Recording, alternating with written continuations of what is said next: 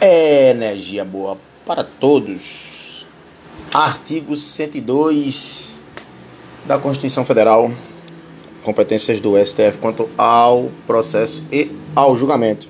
Meu nome é Saulo Moura Rodrigues e estamos continuando os nossos curtíssimos de direito constitucional, administrativo, penal, processo penal, civil e processo civil, com o intuito de esclarecer artigos reincidentes em provas de concurso público.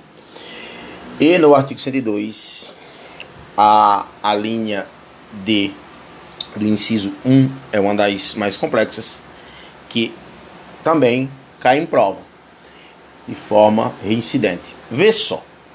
O habeas corpus, que trata a linha D, pode ser, pode possuir o julgamento com o ministro de Estado sendo paciente ou coator.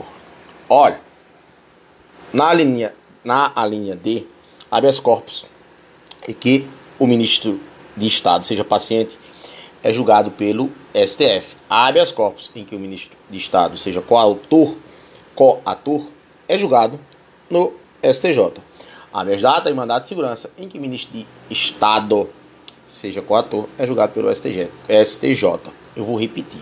Habeas corpus, ministro de Estado, paciente, STF. Habeas corpus, ministro de Estado, coator, STJ. Habeas data, mandado de segurança, ministro de Estado, coator, STJ. Ou seja, apareceu coator em relação a habeas corpus, mandado de segurança e habeas data, quem vai julgar é o STJ.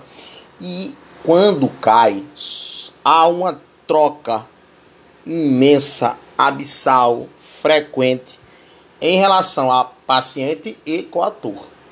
Se o habeas corpus tiver uma tratativa quanto aos ministros de Estado, sendo o ministro de Estado paciente, é julgado pelo STF. Mas eu falei paciente. Se o ministro de Estado for coator no habeas corpus, mandato de segurança e habeas data, se o ministro de Estado for coator no habeas corpus, mandato de segurança e habeas data, quem vai julgar é o STJ. Essa dica cai, mas cai muito. Tranquilo? Artigo 102, inciso 1, a linha D, amplificado, explicado de forma abrangente e coerente para você. Segue as outras redes sociais, TikTok, Kawaii, Insta, para mais dicas. E vamos para o próximo curtíssimo abraço e que Deus abençoe a todos. Normas de eficácia